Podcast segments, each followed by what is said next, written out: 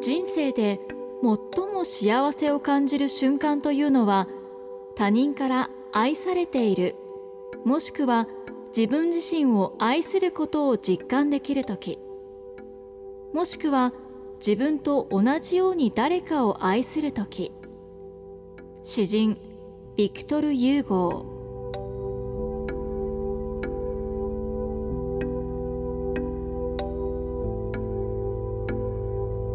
鈴木敏夫のジブリ汗まみれ。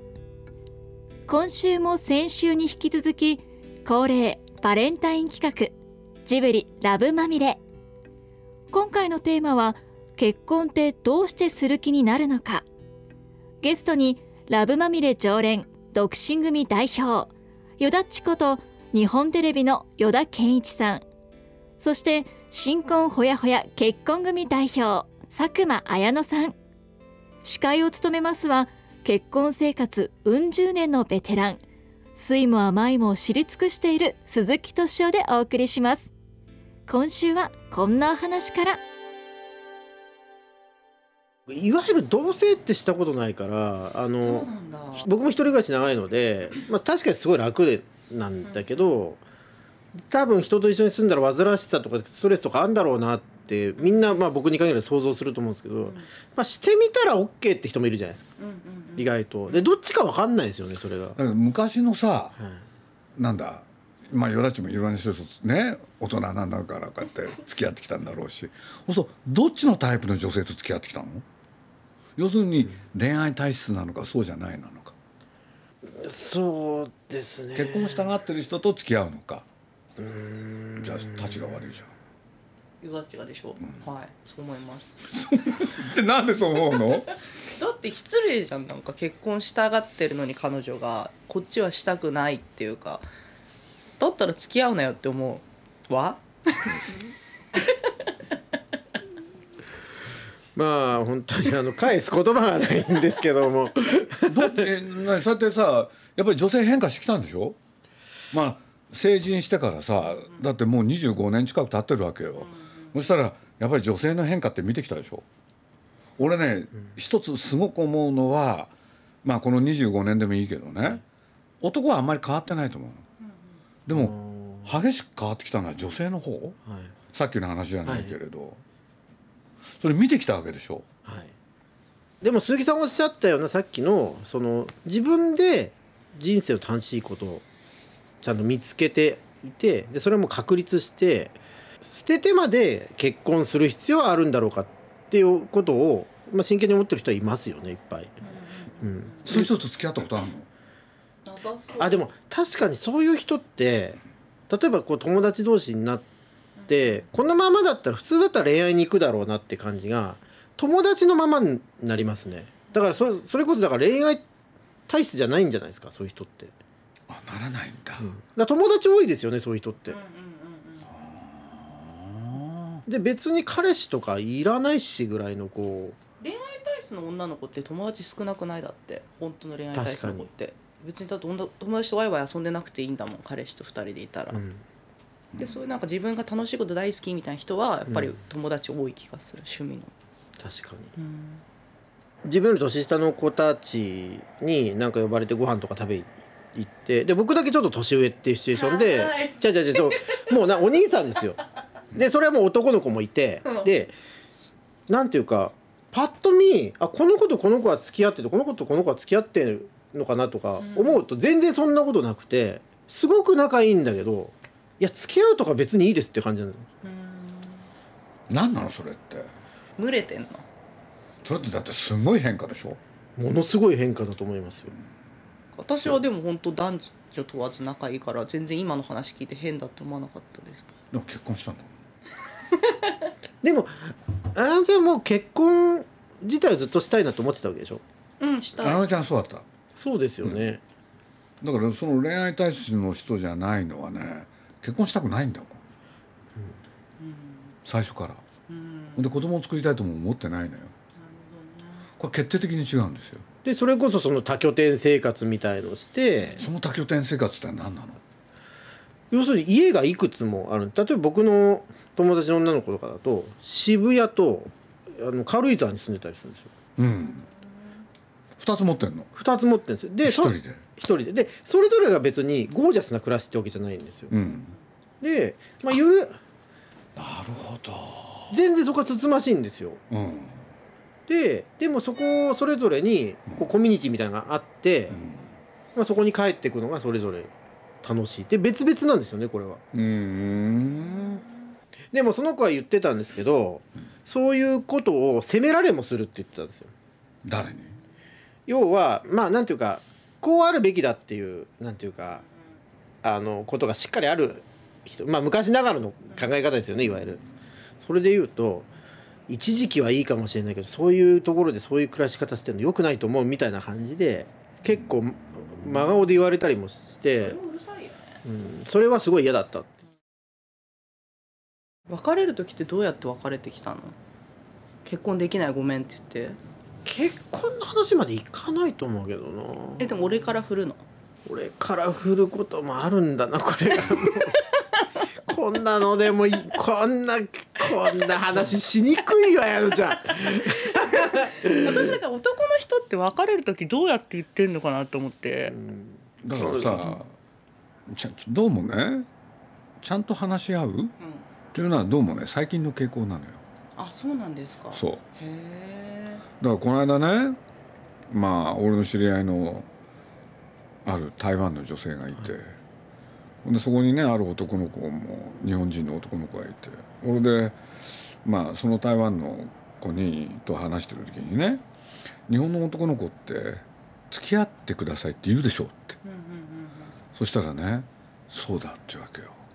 俺でねその台湾の子にとってはなんていうの？付き合ってくださいっていう一言、ものすごい違和感あるわけ。でなんでかっつったら自分が台湾の人と付き合った時はね、そんなこと一言もなく気が付いたら付き合ってんのよそしたら次の話題「別れる時は?」って なったわけ、そしたらその日本の男の子がね「それは二人で話し合って」って言ったのよ。ね？それで俺がねその子にね「台湾は?」っつって「鈴木さんはどうだったんですか?」とかって聞くからさ「いやなんとなくこうやって離れてくんだよね」って言って言ったの。言った瞬間「台湾もそれです」へえそうなんだ。そうなのよ。だからね日本だって俺の時代ねそんな女性と異性と付き合う時にね、付き合ってください、なんて言ったやつは人見いないじゃない、なんとなく気が付いたら付き合ってんのよ。いやでも女の方は気にしますよ。いや。私たちってどういう関係なの？みたいな。いや気が付いたら布団の中入ってるから。それがだって日本の男でありお日本の女だったのよ。つまり台湾がそうであるように日本もそうだったの。はいはい。それがある時からね付き合ってください分かりましたってこれ契約書じゃん。これ変だよね。冷静に考えると。いや変じゃない。でもね付き合ってください。はい分かりましたっていうのはすごい歴史的には短いよ。それは俺知ってるもんだって。だってみんなさ誰かと付き合う時にそんなこと言ったことないよね誰も。気が付いたら付き合ってんだよ。これでいろいろあってね気が付いたらなんとなく離れていくとかこれがね男女関係だったんですよ日本って。ヨダチなんかどうしてんの？それでしょ？まあ、かつてはそういう時もあったよ付き合ってくださいって言ったことある？ありますよ。あるんだ。でそれやっぱ昨今そういう潮流があるから。それに乗っかったわけでしょ？そうだからその女性のためにそうするっていうことじゃないですか。別にあなんていうでもね俺に言わせりゃねこんないい加減なことないと思うのよ。だって契約書作ったらあとは何してもいいじゃん不安でしょうがないじゃん。そっちの方が。だってさなんとなく付き合うっていうのはねスリルとサスペンスがあるのよ。まあ緊張感ありますよそうあるの。わかるでしょ？わかります。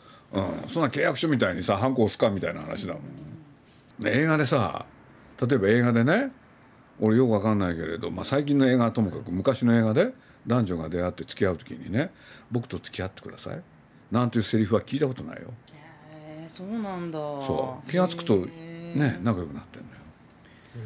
私でもえなんかその自然消滅とか連絡がだんだん取れなくなるみたいな男の人とかも本当死んじゃえと思ってて、だからそれ現代人なのよ。うん、信じられない。失礼じゃないですか。いやお互い分かってるからよ。そんなのそんなことされたことないけど女の子ショックすぎるよ。そうじゃないのよ。そこを言葉にした方がしんどいのよ。へえ。そうするとねうん。また再会してね焼けぼっくりに火がつく時があるそうするとそれもまたね人生なのよ。恋愛楽しいですね。そう。でもそこへ持ってきて楽しいんじゃねえかだからそこへ持ってきて現代では今度はさ付き合わない人が出てきたわけでしょ。異性と。これ男女ともにだよね。今ね恋愛流行んないのよ。これがポイントなの言いたいことはこれね流行り始めはね俺らの世代なのよ。ほいでね丸井がねもうペアルックとかさあれ丸井なんだから。そしてね友達夫婦ってその二人が一緒になるとそれにしたの。そうするとね今だったら1枚しか売れなかったやつが2枚売れるって言って。それに騙されたのよ。でもうとにかく恋愛がテーマになったのよ。商売の具としてでそれがさ結構続いたじゃない？それがここへ来て恋愛が流行んない時代だよ。面白い。男も女もねいらないんだもん。と同時にドラマからね恋愛が消えたの。おだから俺の見てないくせに言っちゃうとね、この間もある人に教えてもらったあの北川景子がはい。不動産屋で家売るんだ。家売る？うちの局のやつ。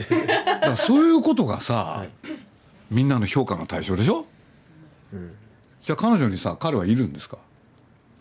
まあ恋愛もちょっと挟まってきますけどそれは主じゃないですよね。重要な要素じゃないのよ、いやそれこそその終わっちゃったのよ。面白いかもそうかもそうだかも。から月9なんてね、恋愛花盛りでしょ？前終わはそうですったんだから、だから今恋愛もなんかやったら絶対うまくいかないんだもんだって今の月9だってあの科捜研の男っていう、まあいわゆるその捜査ものですし、違うでしょ。全然違いますね。やだ。だから恋愛が絶対だと思ってる世代と、はもうそれを卒業ねそういうのを見ててうんざりした世代がね、はっきり20代からいるんですよ。だからよだちなんかもそれをねよだちって時代とともに生きてきたじゃん。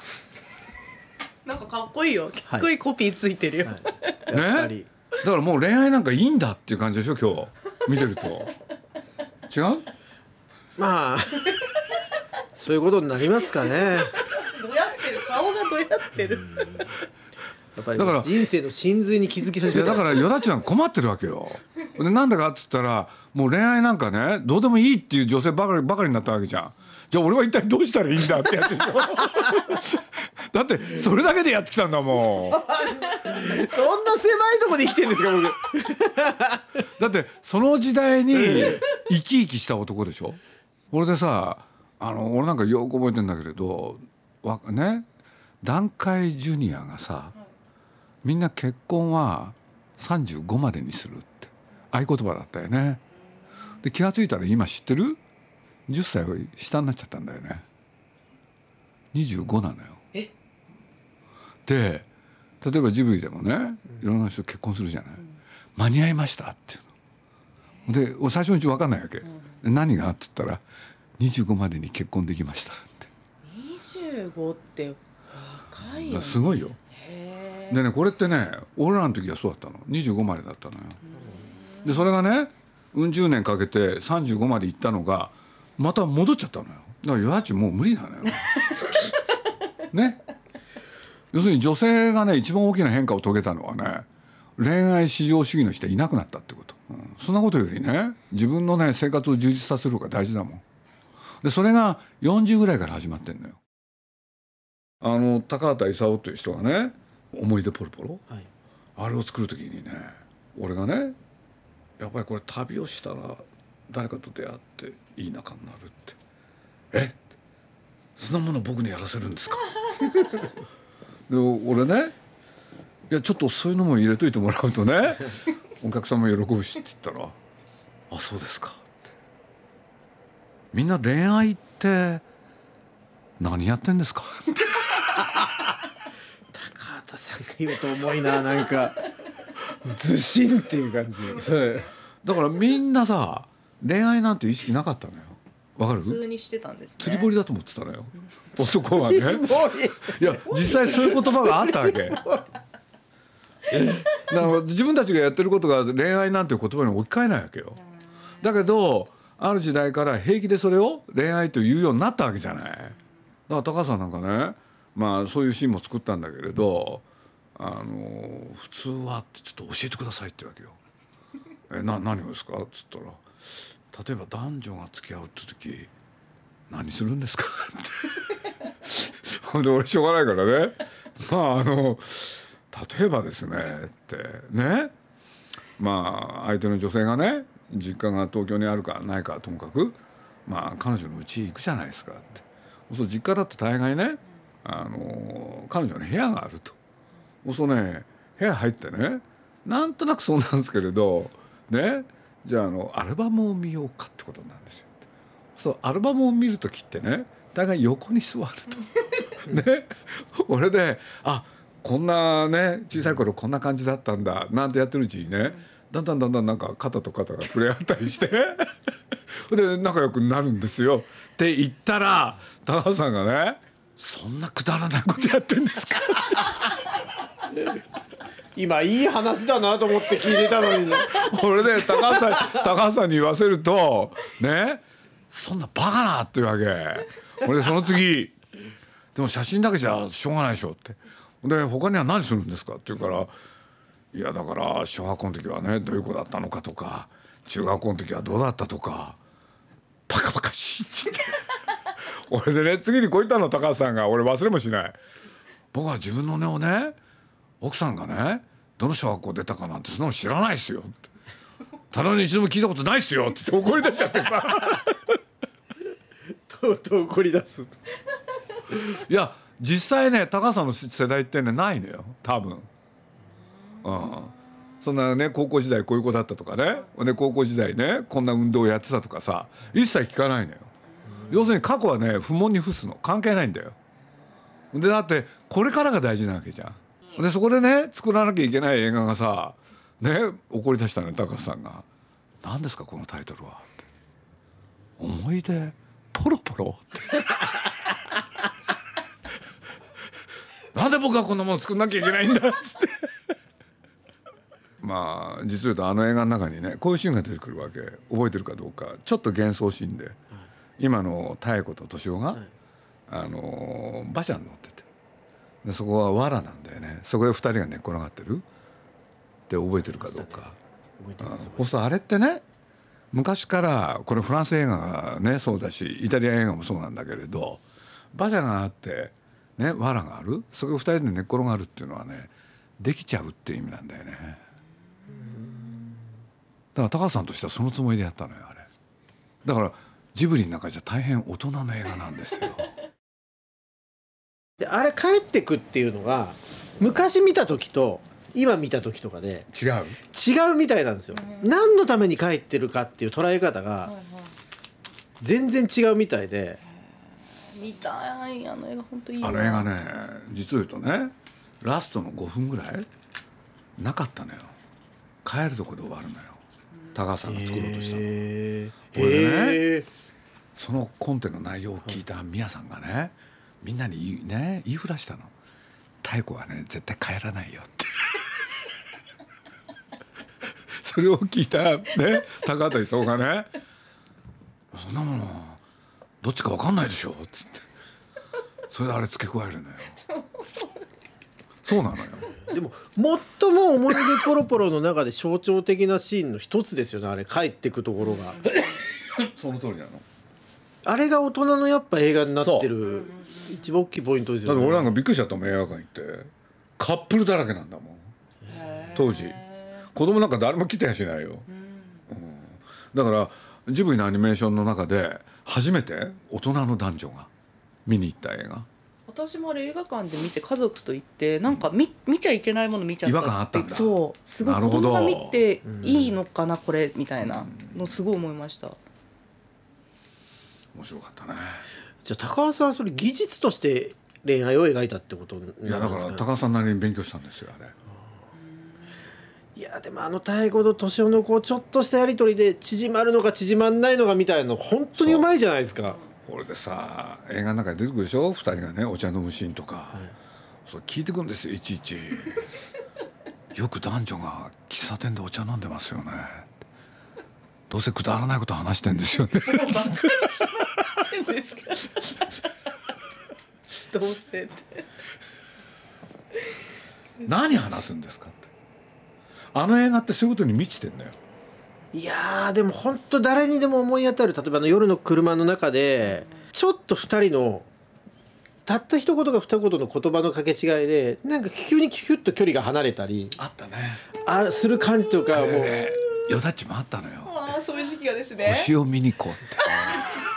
ロマンチストかよ。これあの名作シリーズで。これねポッドキャストで過去のやつを聞いてもらうとね残ってんだよ。ね。ます。傑作。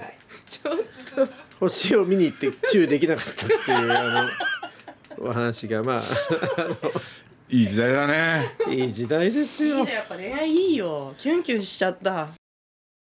かつてのね女性たちは？おしゃれするったら誰に見せたかったの？モテたかったから彼氏？街にいる男の人。でしょ、はい。男性に見せたかったわけでしょ、はい。今の女の子たちは？ああ確かに女性に見られるためですよね。女性に見せたいわけよ、うんうんうん。そうするとこれって何？もう男関係ないんだよね。男の地位が下がってんですかね？女の中でのプライオリティっていうだからみんなね民度が上がったんだよね。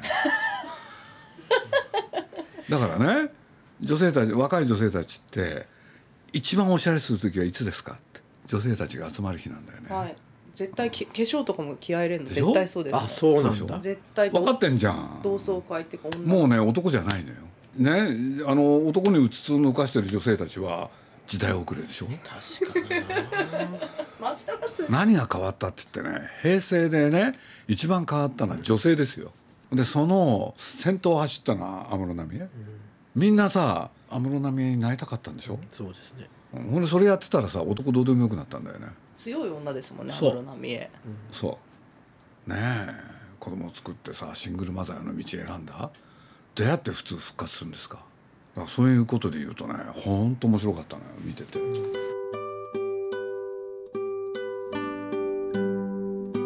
2週にわたってお送りしてきましたジブリラブまみれ。結婚ってどうしてする気になるのか。いかがだったでしょうか？ご参考になった方ご意見のある方お怒りの方様々だと思いますがこれはあくまで個人の見解でございますのでご了承ください。もうヨナッチって時代遅れ？時代とともに生きるって言ってたじゃないですか。なかなかきつい一言ですよね。ブサイクよりきついよねそれしょうがないなだって。いやその楽園は好きさちょもうちょっと時代に僕しがみつきたいですよ。だってもうだって手遅れだよ。しょうがないよね。ただ僕の周りもそのやっぱり最初冗談半分だと思って聞いたんですけどそのみんなで老人ホーム入る話とかしてんですよ。一生懸命。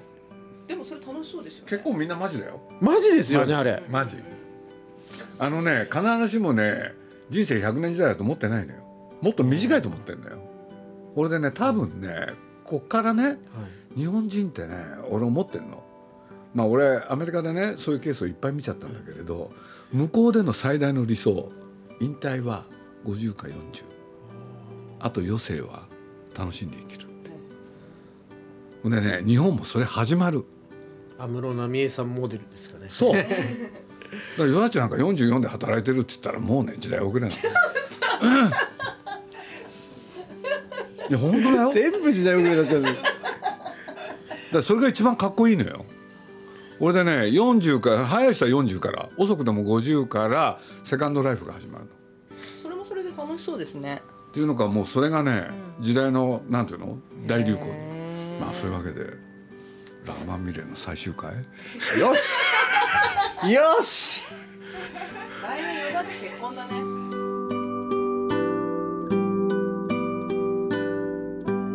鈴木敏夫のジブリ汗まみれこの番組はウォールト・ディズニー・ジャパンローソンアサヒ飲料日清製粉グループ au ブルボンの提供でお送りしました。